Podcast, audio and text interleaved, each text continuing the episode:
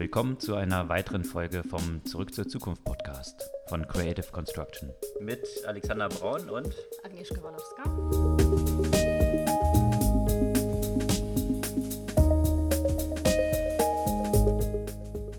Heute mal in einem bisschen anderen Format als die Als vergangenen Wochen. Was ist das Besondere heute?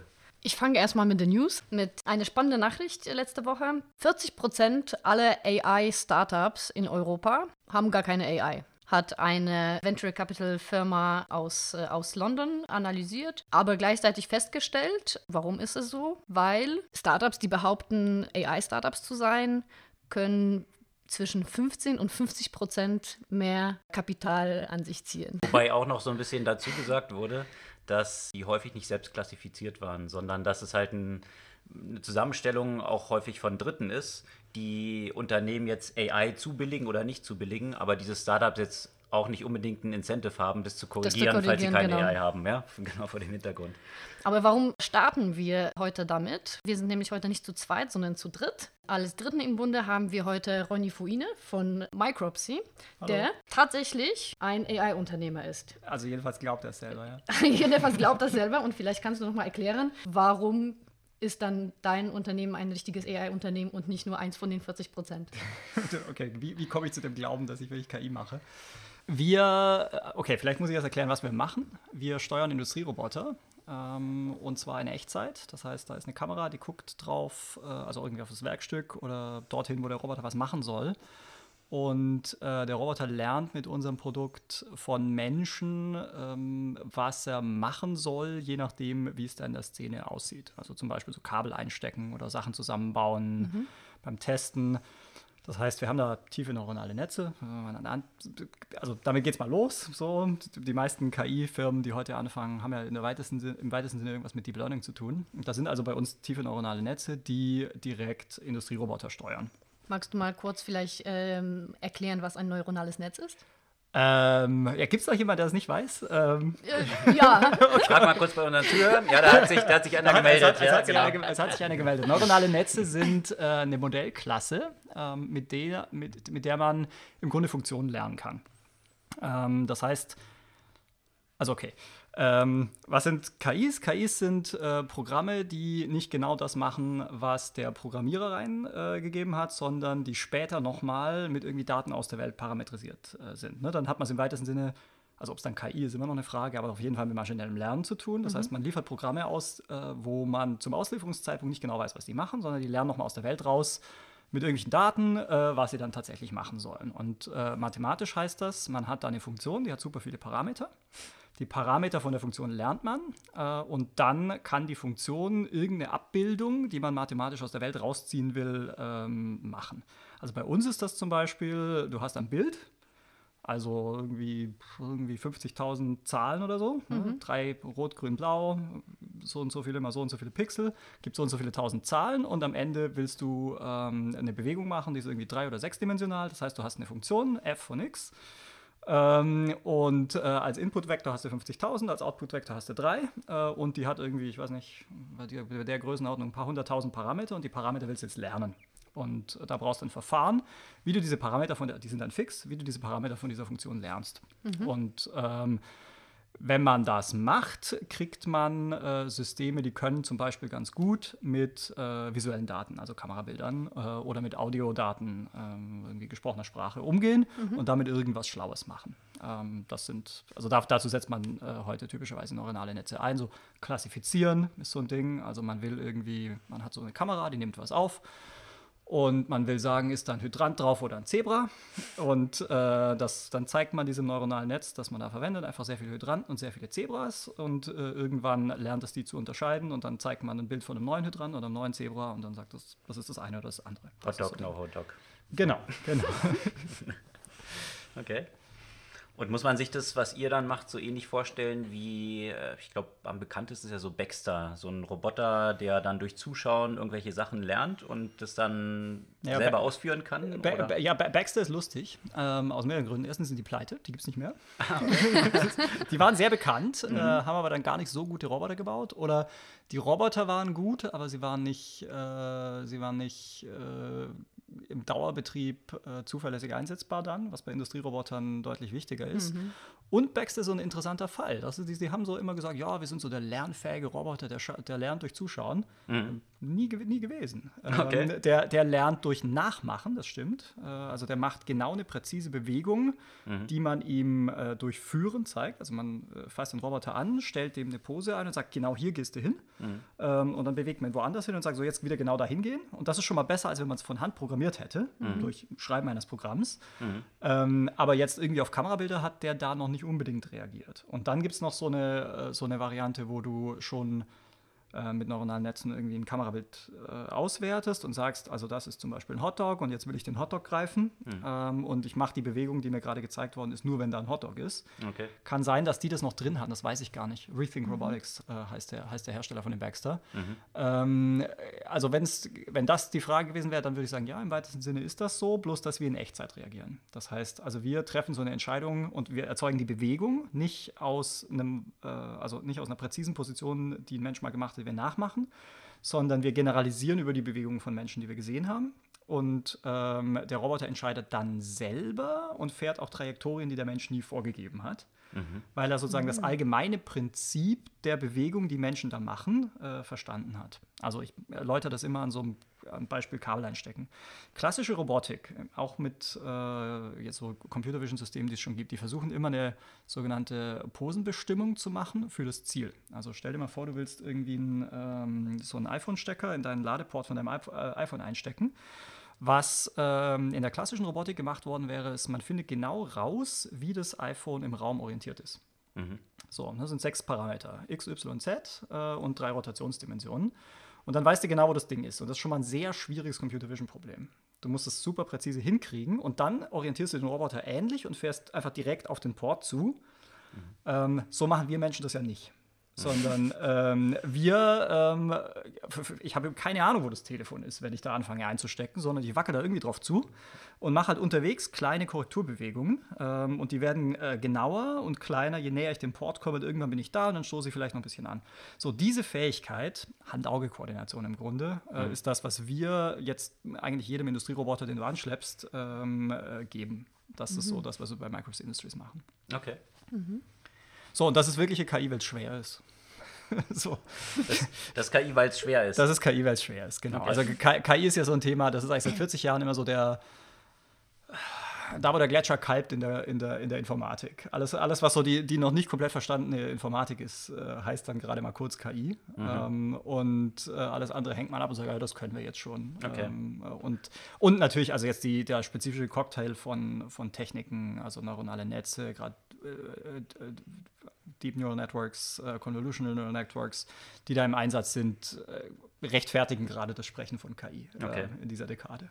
Also nicht das, was wir auch so im Kontext mit Kunden häufiger haben, die kommen und haben Excel-Spreadsheet mit äh, mehr als fünf Tabs und dann ist es Big Data und wenn es Big Data ist, ist es eigentlich dann auch schon AI, was man dort. Äh, Genau, also es ist jetzt üblich, einfach weil, weil es gerade ist. Und es ist halt einfach, genau, Big Data war es vor drei Jahren, jetzt ist es, jetzt ist es AI, ist also der, der, das Mode-Bullshit-Wort, ähm, das, das, das, das, das überall draufstehen muss. Und inzwischen ist es soweit, also wenn du eigentlich irgendwo eine if-Verzweigung hast, wenn das Genau. und das, äh, dann, äh, dann, dann sagst du, ja, das trifft ja eine Entscheidung, also ist es eigentlich künstliche Intelligenz. ähm, also wir, wir, haben eigentlich auch, wir haben intern aufgehört, den Begriff zu verwenden. Ähm, also wir sagen Machine Learning, das, das ist eine Klasse von Algorithmen, die ist relativ klar umrissen gerade, äh, um aus diesem ganzen Unsinn, der ja auch implodieren wird in zwei Jahren, äh, irgendwie so ein bisschen rauszukommen. so wie Blockchain aktuell sozusagen, was dann auch eine Zeit lang so das Buzzword war, was man dabei haben musste, Ja, ist passiert- um bei pass- den VCs zu landen. Passiert es bei Blockchain schon? Ja, Ja. Ja. Okay, ja, hat sich rumgesprochen, dass das sehr ineffiziente Datenbanken sind. genau. Die auch, auch äh, angreifbar sind. Okay, genau. Und dann gab es diese ganzen 50%-Attacken auf, Genau. äh, auf äh, die, die, die, die ganzen kleinen Chains. Ähm, Ethereum, Ethereum auch? auch, Ist ja, auch schon ja, passiert? Okay. Okay. Und das ist, äh, wie kann man es sich vorstellen? Ist es jetzt noch so im Forschungsstadium? Ist es schon im praktischen Einsatz? Oder wie? Ja, das, irgendwie so dazwischen. Also, da das ja Industrieanwendungen sind, also wir installieren das in Fabriken und man muss sich halt klar machen, jede Fabrik ist eine Gelddruckmaschine. Die schaltest du morgen an und abends hast du Geld verdient, äh, es sei denn, irgendwas hat nicht funktioniert, wie es soll. So, und wenn du da ankommst und sagst, ich will da jetzt was, also ich will da jetzt, ne, du hast einen Handarbeitsplatz, da macht jemand was ineffizient oder mit schlechter Qualität oder irgendwie der will zu viel Geld. Das sind so Gründe, warum Mhm. jemand automatisieren will. Ja. Und die kommen dann und überlegen sich, okay, jetzt automatisieren wir das mal mit Industrierobotern und was es jetzt möglich macht zum ersten Mal ist eben ne, die Microps Industries Technologie.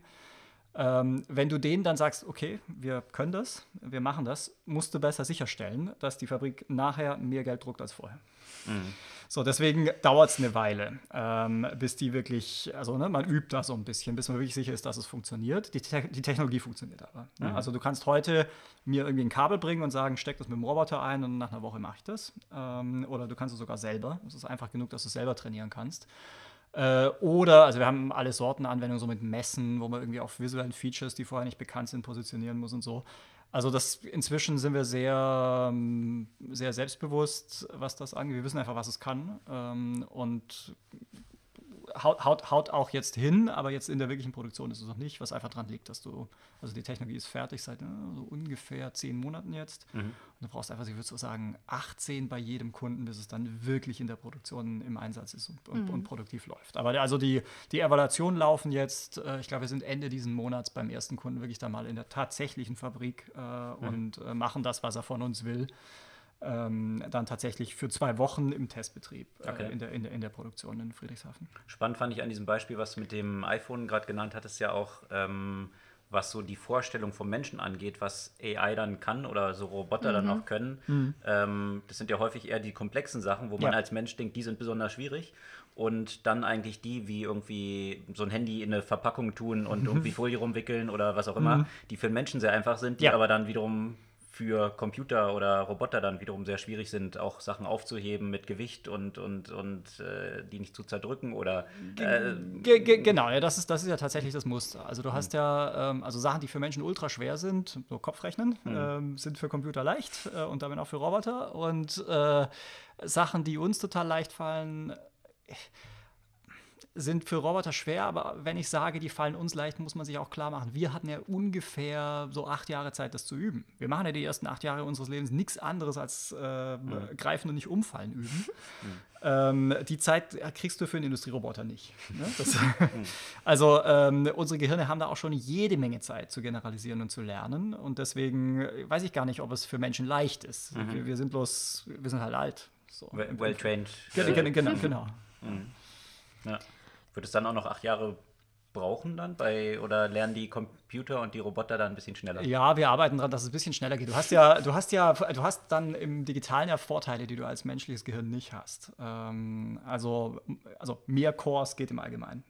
So, ne? Das geht bei Menschen nicht. Du kannst ihnen noch was nachstecken und hast dann ein bisschen mehr Kapazität. Zumindest noch nicht. Äh, Zumindest noch nicht. Äh, Das kannst du im Digitalen immer machen. Also gerade Sachen, die in Simulation trainiert werden. ähm, Eine Simulation kannst du halt auch einfach mal, statt das in einer Welt in Echtzeit auszuprobieren, probierst du es in 100 Welten in Zeit, die zehnmal so schnell läuft wie die wirkliche Welt aus. ähm, Und kriegst dann einfach sehr viel mehr Feedback von dieser simulierten Welt äh, für, de, für dein Lernsystem und lernst deswegen schneller, als du es äh, als in der wirklichen Welt lernen könntest. Wenn ich nochmal ähm, auf diese Statistiken aus der Studie äh, gucke, ähm, was glaubst du, was war das populärste, äh, die populärste AI-Anwendung sozusagen, äh, die diese ge- gesamten AI-Startups äh, gemacht haben? Boah, er darf jetzt keinen Namen nennen. Äh, oder nur, oder, Nee, nee, oder, nee, die oder, oder, Branche, der oder, oder, Bereich oder, nur, oder, oder nur Namen äh, von Firmen, die sicher schon in Abwicklung sind. Ähm, also ich, ich, ich habe große Zweifel immer, allerdings auch ohne jetzt da besondere Kenntnisse auf dem Feld Mhm. zu haben. Aber also ich habe große Zweifel an allem, was mit Sprache ähm, umgehen Mhm. soll. Sprache ist halt wirklich hart. Ähm, ich kenne keine Technologie und ich sehe auch jetzt in der Forschung am Horizont keine Technologie, die so die, die harten äh, Probleme im Sprachverstehen äh, lösen könnte. Ne? Da geht es um Dinge wie, wie äh, Interaktionen äh, für Symbol Grounding oder das berühmte Binding-Problem. Also es gibt, es gibt einfach harte Probleme, die mit Verstehen von Dingen in der Welt zu tun haben, die man braucht, um Sprachanwendungen wirklich zu lösen. Ähm, und da gibt es so ein bisschen Fortschritte in den letzten zehn Jahren, aber so richtig spektakulär ist eigentlich nichts passiert. Und jetzt in dieser AI-Welle hat so eine, es ist so eine ganze Klasse von äh, Firmen entstanden, die das angeht. Ähm, all the best to them. Mhm. Aber das ist wirklich hart. Ähm, Und ich glaube, da, da, auch, da ist auch so ein Missverständnis passiert, weil wir so, also wir waren plötzlich so super gut drin, ähm, Sprache zu transkribieren. Mhm. Also gesprochene Sprache in, äh, in irgendwie ASCII-Strings zu verwandeln. Da ist mal jemand drauf gekommen, lass uns mal LSTMs probieren und das ist so eine Technologie, ne, so eine besondere Art neuronale Netze, die liegt seit 20 Jahren rum, ist in München, München glaube ich, erfunden worden vor 20 Jahren oder 25 inzwischen und irgendwie, weil neuronale Netze aus der Mode waren, hat niemand so richtig was damit gemacht und jetzt so in, dem, in, der, in der letzten Welle ist das nochmal probiert worden und so, oh Gott, das funktioniert richtig gut. Und deswegen haben wir jetzt Siri und Alexa, die ähm, gut äh, von, also Luftschwingungen in ASCII-Text übersetzen können. Aber dann geht halt die große Ratlosigkeit los, äh, wie jeder, der mal mit so einem Ding sich versucht hat zu unterhalten, sofort merkt. Äh, die checken halt über gar, die gar nichts. Also die suchen nur nach Schlüsselworten und schlagen die bei Wikipedia nach. Und äh, das ist halt nicht Sprachverstehen. So, und Trotzdem sind tatsächlich äh, 26 Prozent von den ganzen AI-Startups äh, so mehr oder weniger Chatbot-Technologien. Ja, und okay, also jetzt fair, fair, fairerweise, ähm, bei Chatbots geht ja schon was. Also man, kann, man kann ja auch mit, also Chatbots, also die meisten, die ich kenne, machen so Sachen aus den 60ern, die sind irgendwie so im weitesten Sinne, per- so dieses Weizenbaum-Ding. Ne? Die- Eliza 2.0 El- El- El- oder El- so. El- El- El- Eliza mit irgendwie mehr Liebe. Ähm, das ist ja keine schlechte Oder Idee. mit Rechen, mehr Rechenpower. mit ein bisschen mehr Rechenpower ähm, und äh, noch, noch einem, noch einem äh, Speech-to-Text-System davor. Das kann man ja machen. Das ist jetzt äh, in vielen äh, Anwendungsbereichen gar keine schlechte Idee, weil wir ja vorher so super viel digitalisiert haben gerade. Ne? Also wir haben furchtbar viele Domänen, die es, äh, als Weizenbaum das gemacht haben, noch nicht digital waren. Also deswegen war das so nutzlos. Also Psychoanalyse war das Einzige, was nur in Sprache stattfand. Ähm, ähm, und jetzt haben wir so Domänen, wo es, ich weiß nicht, Reisen buchen und äh, das berühmte Termine vereinbaren und so. Das sind eigentlich Domänen, die funktionieren in Sprache, äh, sind aber ähm, wirklich hoch ritualisiert. Und deswegen gibt es da eine Chance, dass du einfach so das Ritual abschreibst äh, in großer Breite. Ne? Du, du schaust dir einfach wie alle Konversationen, die der Planet über Terminvereinbarungen äh, hat, an, stellst fest, okay, 90 Prozent sind immer das gleiche Ping-Pong. Ähm, oder ein Restaurant buchen. Äh, da gab es ja, ich glaube, von Google eine sehr gute Demo Ja. vor, Genau. vor, vor, vor, vor anderthalb Nicht Jahren. nur Demo, das kam ja tatsächlich, die haben das tatsächlich, äh, diese Woche kam eben die Meldung, dass die den äh, Google Duplex, äh, hieß es, Ja, äh, du- ge- genau, deplo ja. deployed haben Ja. äh, in 43 äh, US-Staaten. Gen- Soll genau. das jetzt losgehen. So, und das, Ja. ist, das ist natürlich. Das wird die ähm, Cold Calling Industrie sozusagen Werbeanrufe Ja. nochmal in ganz Höhe, andere Höhen stellen lassen. Ge ge genau, ne? Also diese, diese stark ritualisierten, ähm, Mhm. wo du eigentlich nicht erwartest, dass das Gegenüber dir auch nur zuhört, sondern weil du eh, ne? also es ist wie bei McDonalds bestellen. Ähm, du, kann, du kannst eigentlich dein das Gespräch führen, ohne dass das, dass das Gegenüber was sagt. Du sagst immer die gleichen Sachen und andersrum.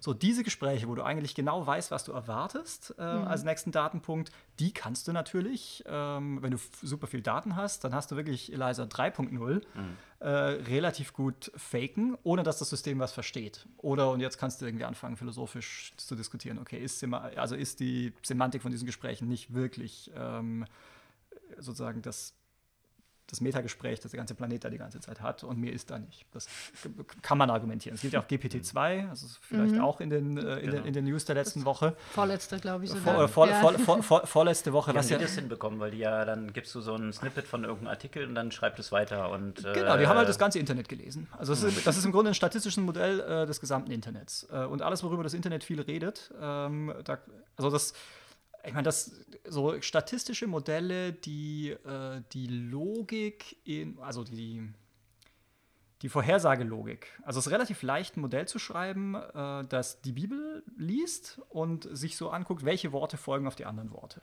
Ja, Du kannst einfach, machst eine große Tabelle von allen Worten und dann hast du für jedes Wort eine Übergangswahrscheinlichkeit zum nächsten Wort. So, und jetzt äh, musst du eigentlich nur mit dieser Wahrscheinlichkeit dann würfeln, wenn du ein Wort hast. So, und dann kannst du, dann äh, schreibst du so einen Satz und dann spuckt dir das eine Bibel aus. Okay. Das, ist relativ, und das klingt exakt wie Bibel, macht nur keinerlei Sinn. ähm, also, äh, aber der Sound ist komplett, das ist alles, ne, das ist alles 30 Jahre alte, ist keine Rocket Science. Und äh, GPT-2 ist halt jetzt die mit äh, neu neu neuronalen Netzen ernsthaft gut gemachte Version davon. Okay. Ähm, und meine, die Ergebnisse sind spektakulär. Lesen Bücher und irgendwas bleibt übrig, was wir halt interessant finden und neu kombinieren. Und so entsteht Literatur und so entsteht Denken.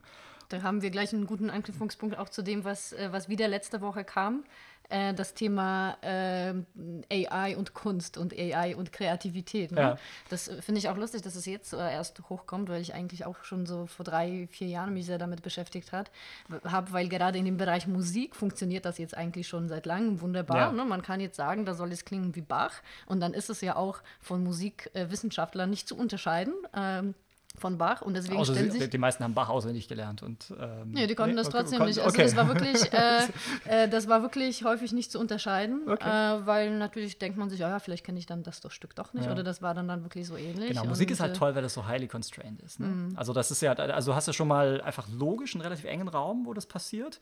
Und dann hast du diese hochkonventionalisierten äh, Welten, innerhalb derer sich, äh, also Bestimmte Harmonien. Ge ge genau, Mhm. ne? da, da da ist ja super viel Konvention drin, alles andere ist, äh, ist, ist weird und immer wenn es, wenn es da so, ein, so, so eine Weiterentwicklung gibt, ist es ja auch der totale Funk und das äh, Mhm. klingt, klingt überhaupt nicht mehr wie irgendwas, was du Und kennst. das war auch das Spannende eigentlich, fand ich, das Interessante aus diesem Artikel, Mhm. ähm, weil dieser Artikel hatte eingeleitet mit tatsächlich einer Kritik von einem Musikkritiker, Mhm. der aber nicht wusste, dass das Stück, was er kritisiert, von AI quasi generiert ist. Und äh, das war, was du jetzt eben gerade erwähnt hast, quasi auch so die Zusammenfassung davon, dass es ziemlich langweilig war, Mhm. dieses Stück.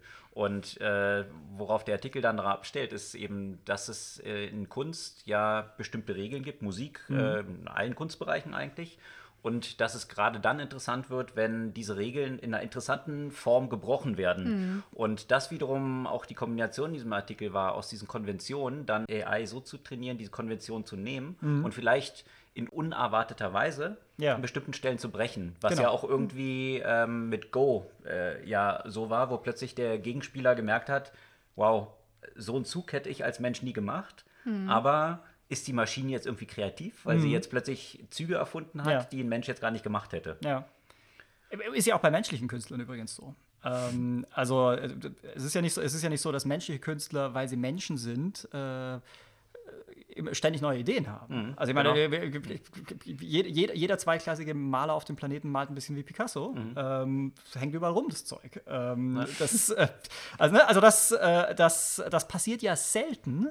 Und wenn es passiert, ist auch nicht klar, warum es passiert. Es gibt ja so äh, eine Künstlerklasse, sind so Intellektuelle, die haben das alles im Kopf und dann verstehen sie irgendwann, okay, da kann ich mal einen Schritt nach vorn wagen. Und es gibt Leute, die sind einfach wirr genug, dass es passiert. Und die einen sind nicht notwendigerweise besser als die anderen. Also möglicherweise brauchst du einfach eine Population von Wirrköpfen, die ab und zu auf was stoßen. Ähm, also jetzt im besten Sinne, ne? Das ist, nicht, das ist echt nicht despektierlich. Sondern Leute, Leute, die irgendwie verschoben genug sind und obsessiv genug sind, um irgendwie was auszuprobieren und da mal irgendwo hinzugehen und dann auf was stoßen, was resoniert mit dem Rest der Welt. Und es ist eigentlich überhaupt nicht einzusehen, warum KIs das nicht auch können sollten. Äh, Gerade wenn man so eine Population hat und die alle mal ein bisschen machen lässt. Und dann kommt halt irgendwo dann tatsächlich mal Großartigkeit raus, weil es resoniert. Und es war weder bei Menschen noch bei, äh, noch bei den KIs dann abzusehen. Also durchaus auch interessante Entwicklung, die durchaus dort möglich ist, dass wir vielleicht künftig irgendwelchen AIs als Künstlern folgen, die wir besonders toll finden. Ähm, ja. Gibt es jetzt schon, letztes Jahr wurde ja zum Beispiel schon ein ganzes, äh, ein ganzes Album rausgebracht mit äh, so Popmusik von, äh, von AI äh, komponiert. Und was ich aber auch interessant fand, das war jetzt, glaube ich, nicht in diesem Artikel, aber was ich früher schon mal gelesen habe von einem Musiker, der meint, das ist genau eigentlich das Spannende, ähm, diese Zusammenarbeit eben zwischen den Menschen und den Algorithmen in diesem Fall, weil als Musiker probierst du halt einfach extrem viel aus. Und es dauert halt auch zum Teil wirklich sehr, sehr lange. Ähm, wenn du das jetzt nicht eh schon alles komplett im Kopf hast, äh, bis du zum Beispiel bestimmte Harmonien, äh, bestimmte Zusammenhänge äh, durchprobiert hast. Und wenn du dann mit einem Algorithmus arbeitest, der dir bestimmte Sachen schon vielleicht vor, im Voraus vorschlagen kann, dann hast du eigentlich auch viel mehr Möglichkeit, wirklich deine Kreativität da auszuüben, statt nur diesen Handwerk letztendlich äh, auszuführen. Ne? Plus, wenn du das in verschiedene Richtungen kombinierst, in die Maschine kannst du ja auch die ganzen Daten füttern, ähm, was Verkaufszahlen angeht. Also jetzt rein aus der Marketingperspektive gedacht, da gab es ja auch interessante Entwicklungen, wie man sich diese Songs, zum Beispiel Hey Ya, das ist ja so ein totaler Ausreißer gewesen von, wie heißen die gleich? Guck nicht mich an, ich weiß nicht, wovon Ja. du sprichst. Ähm,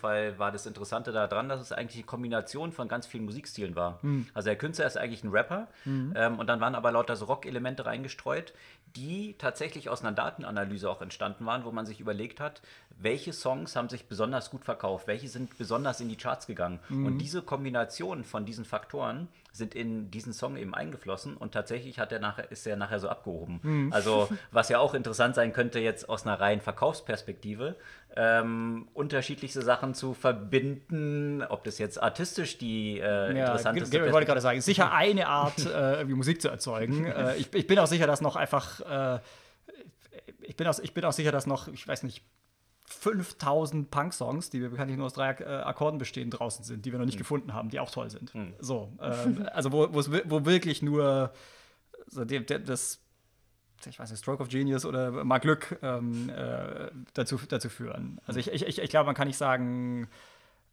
also die, die beste Art, Kunst zu erzeugen, ist sicher nicht einfach zu lesen, also mitzulesen, was die Leute mögen. Ähm, und, und, das, und, und, das, und das dann automatisch zu remixen ähm, und das äh, auf breiter Basis, so ähm, Eingängig wie möglich Ma. Mass Art Creation und dann lässt man den Markt so drauf gucken und dann schreibt sich das immer so weiter. Ähm, das ist sicher eine Art. Ich bin gar da kommen bestimmt keine schlechten Sachen raus, aber ich glaube, es gibt dann doch ähm, ein paar weitere mehr sicher auch noch, würde ich hoffen. Ja, aber das ist wahrscheinlich auch das Gute an AI. Dann kann man wahrscheinlich an der Anzahl der Zugänge dazu so viele wie möglich oder unendlich viele drauflaufen lassen und schauen, was nachher bei rauskommt. Du, Aus du, unterschiedlichen du Perspektiven. meinst kü- künstliche Rezipienten. Ähm, die, Rezipienten, aber auch äh, Erzeuger sozusagen. Ja, genau, und- genau. Also das kannst du, das kannst du natürlich machen. Und dann, äh, wenn du, wenn du, wenn du Menschen, die dann zuhören, mit genug Geduld hast, ähm, ja, vielleicht, vielleicht finden wir einen Vielleicht von brauchst du keine menschliche Zuhörer, sondern da habe ich letztens einen interessanten äh, ähm, Podcast von Ted Radio Hour auch gehört zum Thema äh, Demokratie Mhm. und äh, warum äh, haben wir eigentlich so wenig Repräsentanten für so viele Menschen und warum könnte man das nicht, äh, warum hat nicht jeder seinen eigenen äh, AI-Repräsentanten sozusagen in der Zukunft, äh, der letztendlich sein ganzes ähm, äh, psychologisches Konstrukt und seine ganze Bandbreite an ähm, Überzeugungen vertreten kann, ähm, ohne dass der Mensch je, jeweils diese jeweilige Entscheidung treffen muss, sondern diese M's, Ja. vielleicht könnte man die so, so nennen wie, wie das, äh, wie das Ja. Buch, also diese quasi emulierte äh, Menschen oder äh, Ja. äh, ähm, digitale Assistenten dann diese Entscheidungen dann treffen und quasi entsprechend das Voting durchführen. Okay, aber Vielleicht könntest du das für Kunst dann ja auch letztendlich machen. Das kennt meine Pä- Präferenzen und hört den unterschiedlichen äh, äh, Ja, ja, du- Und filtert sie dann für und dich. filtert sie dann Spo für dich. Spotify ist es ja mehr oder Genau. weniger. Ne? So ein bisschen, also, es ja. ist- Also also, die, die machen es, glaube ich, mal mit A-Stern, irgendwie so dasselbe, was dir bei, bei, bei Amazon Bücher empfohlen hat vor zehn Jahren. Ich glaube, so richtig fancy ist das nicht, was sie da tun, aber äh, das reicht ja, wenn, wenn der ganze Planet Funktioniert auf, dieser. Mhm. äh, genau, wenn der ganze Planet dazu hört, dann einfach, wenn du es einfach nur clusterst äh, und die Nach den nächsten Nachbarn im Cluster nimmst, ähm, dann funktioniert es schon ganz gut. Ist denn bei dieser, bei dieser, bei dieser Theorie ähm, äh, zu, den, äh, zu den Abstimmen, dass, da scheint jetzt aber dann doch eine Theorie von repräsentativer Demokratie zugrunde zu liegen, Ja. wo ähm, das Hauptproblem, warum Menschen nicht selber im Parlament sitzen, ist, dass sie keine Zeit dazu haben. Das ist ja dann doch ein bisschen dünn. Also, äh, also, ne, die, die, also wenn, ich- wenn ich da so ein M habe und das sitzt da jetzt in meinem äh, virtuellen Bundestag, ähm, da würde ich halt zumindest erwarten, dass es sich auch einliest. Ähm, und also vielleicht ist es dann besser informiert als ich und dann weiß ich schon überhaupt nicht mehr, wie es abstimmen würde. Also ich habe ich hab da Zweifel äh, an dieser. Ne? Also das, das, das Problem ist ja nicht, äh, dass wir keine Zeit haben, ständig im Parlament zu sein und Entscheidungen zu treffen. Das Problem ist, dass wir keine Zeit haben, uns überall tief reinzudenken äh, und wirklich äh, informationsbasierte, rationale, abgestimmte, gesoundete, ähm, irgendwie ordentlich unterfütterte Entscheidungen zu treffen selber. Deswegen delegieren wir es an Profis. Ähm, und wenn ich jetzt so ein M von mir baue, das alle meine, äh, meine, meine Fehler hat äh, und meine ganze Ahnungslosigkeit zu wenn wir ehrlich sind, 99,8 Prozent von allem, was im Bundestag entschieden wird, äh, da, dann äh, irgendwie geht das nicht auf, glaube ich. Ja, so ein bisschen auf die Spitze getriebene äh, Vorstellung von direkten, direkter Demokratie, ne? Könnte man Ge ge sagen. genau, mit allen Pathologien. Ja. genau, also dann habe ich, dann habe ich da jemand. 98,8% Ahnungslosigkeit, Genau, in genau. Ge- Parlamenten ge- sitzt. ge- genau. Ja, aber ist Genau. es jetzt nicht eh schon so? Nee, es ist nicht so. Da, nein, da lasse ich mich nicht drauf ein. Äh, das ist, das, dieses, dieses Geläster ist irgendwie äh, lustig, solange es nicht politikwirksam wird, aber sobald es politikwirksam wird, wie jetzt gerade, ähm, muss man da auch mal sagen, nö, es ist nicht so. Ähm, da sind Leute, die haben gute Bürokratien im Rücken äh, und die hören im Allgemeinen auf die und äh, treffen im Allgemeinen rationale Entscheidungen und äh, die sind dann mal gruppiert nach so Interessensgruppen. Das macht auch eigentlich alles relativ viel Sinn. Ähm, ich beteilige mich an diesem Geläster nicht. Also eine Lanze für die Demokratie, wie wir sie gerade haben. Eine Lanze für die Demokratie, wie wir sie gerade haben, ja. Nicht, nicht, dass man nichts machen kann dran, aber äh, irgendwie einfach, jeder darf seine ahnungslose Meinung ähm, äh, politikwirksam machen. Äh, nö. Da, da will ich doch nochmal drüber nachdenken dürfen. Meine Meinung ist genauso viel wert wie deine Fakten. Ja, genau. genau. hey, Gleichheit, wunderbar.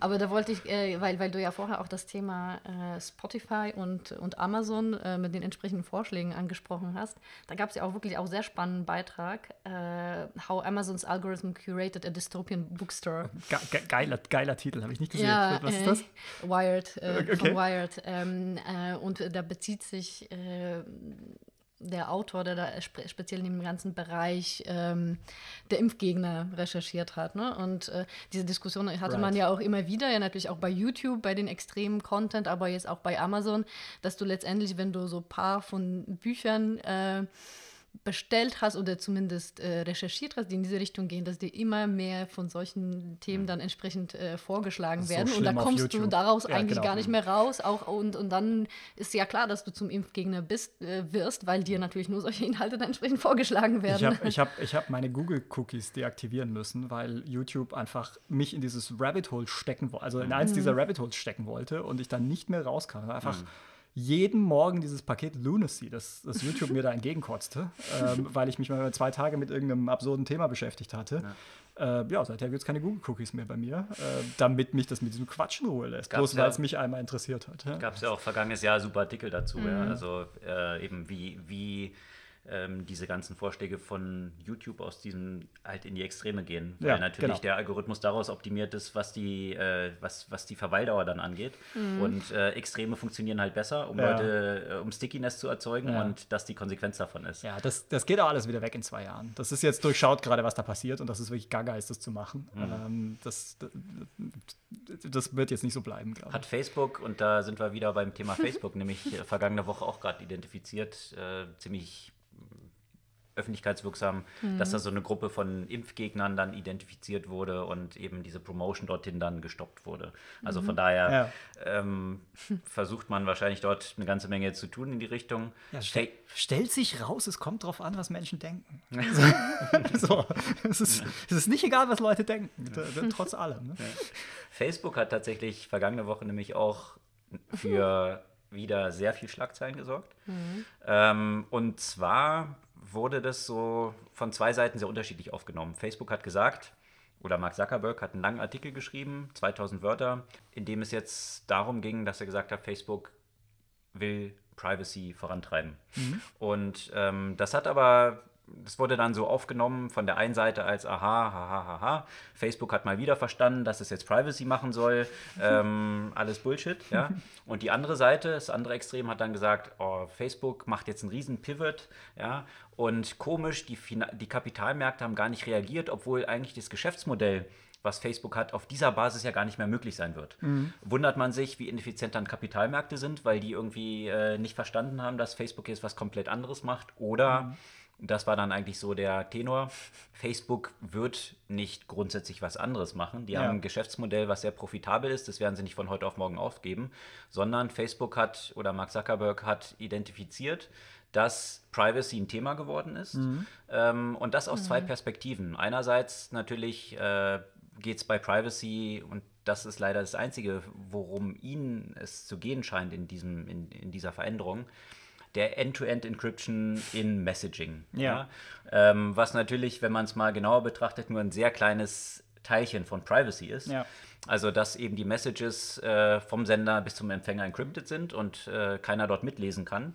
Das hat aber keine Auswirkung auf das Werbegeschäftsmodell von Facebook, ja. weil äh, das, hm. Äh, unter, das wird sowieso nicht für Advertising verwendet. Ja. Also von daher wird sich da an dem Geschäftsmodell nichts grundsätzlich ändern. Es schafft aber noch eine zusätzliche, eine Alternative zu sagen, guck mal, du kannst das Messaging von Facebook und Instagram und WhatsApp, was ja eben integriert werden soll, Ja. dann verwenden, um dann total private unterwegs zu sein. Das Ja. hat mehrere Vorteile für Facebook. Einerseits, wenn jetzt mal die Behörden wieder ankommen und sagen, äh, ihr habt hier in, keine Ahnung, hier sind über eure Plattform irgendwelche Messages verbreitet worden, dann kann Facebook die Hände in Unschuld waschen und sagen, wissen wir ja nicht, haben sind wir ja, keinen Wir Einblick. sind ein dummer Kanal. Ja. Genau, ja.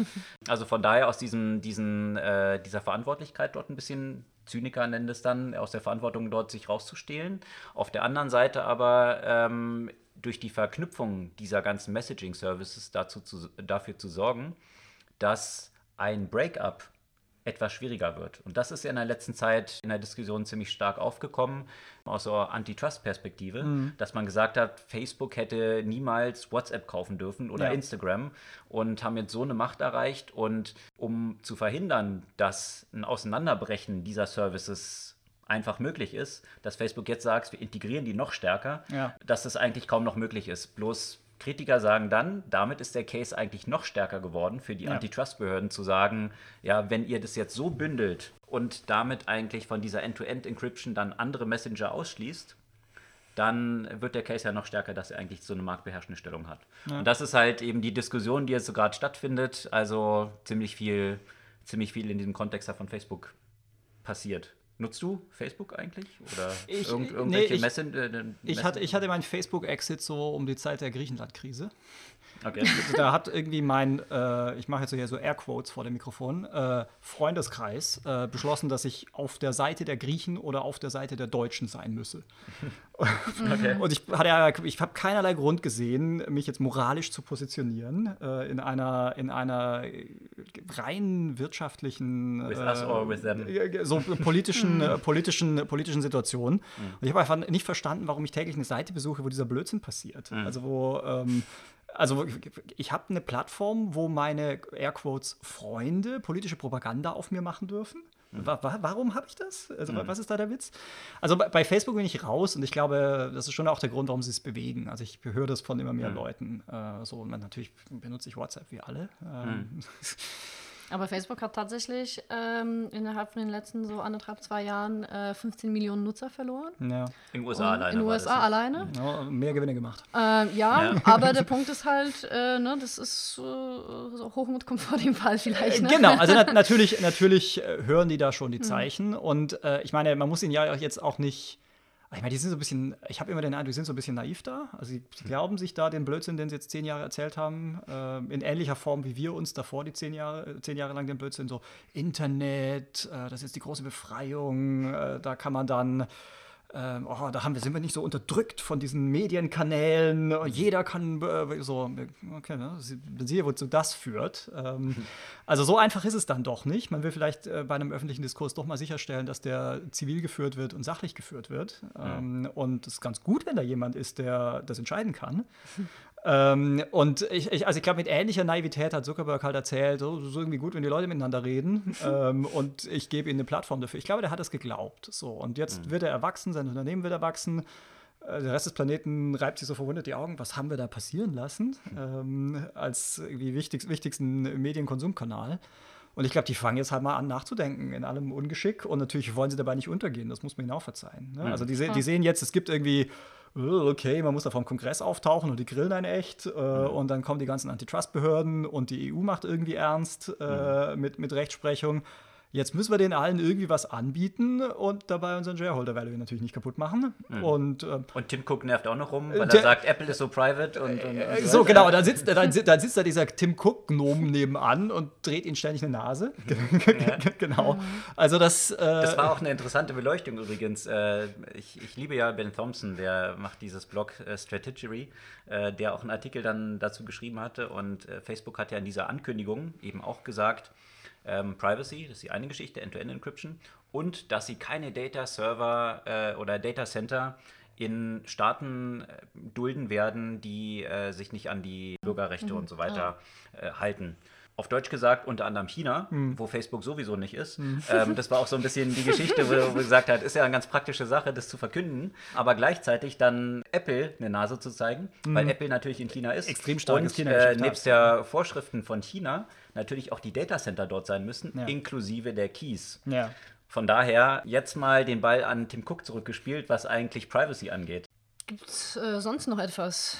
Wir neigen uns, glaube ich, schon dem Ende. Ähm, wenn du jetzt noch nichts, äh, nichts hinzufügen hast, dann würde ich nochmal äh, diesmal äh, Ronny fragen nach einem Buchtipp. Dann muss ich diese Woche ausnahmsweise keinen Buchtipp bringen. So genau, das ist der, ähm, wird ja im Podcast häufiger gemacht, äh, dass man nach einem Buch gefragt wird, das dann, oder, oder, nach, oder nach, äh, nach anderen Podcasts, die man hört. Und das ist immer so der Moment, wo ich zugebe, dass ich kaum Business- oder Fachbücher lese und überhaupt keine Podcasts höre.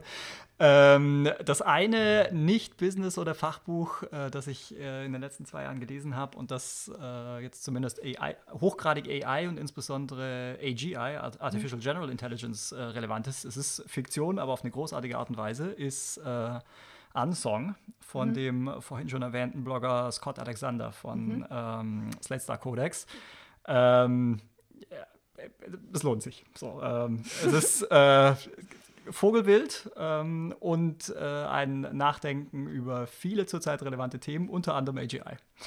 Okay, Super. super. Wie gehabt in den anderen Ausgaben vom Podcast posten wir natürlich die Links zu den Artikeln, die wir hier so diskutiert haben und zu dem Buch. Und zu auch, Unsong, sehr gut. auch Gibt es nur digital, unserer- ne? Hat's noch nicht, das ist noch nicht verlegt. Ah, ja, Ah, ja, okay. okay. Man muss einen E-Reader haben, wenn man das. Okay. Also die Links posten wir, dann musst du mir die Links wahrscheinlich noch schicken, wo es das Kann man, digital gibt. kann man googeln. Kann man, kann man Google googeln, wird es rausfinden. Er hat, das, er hat das auch auf dem Blog, ja. Alles klar. Posten wir auf unserer Blog-Website und freuen uns auf eure Kommentare und auf den Podcast in einer Woche. Danke für die Einladung. Vielen Dank.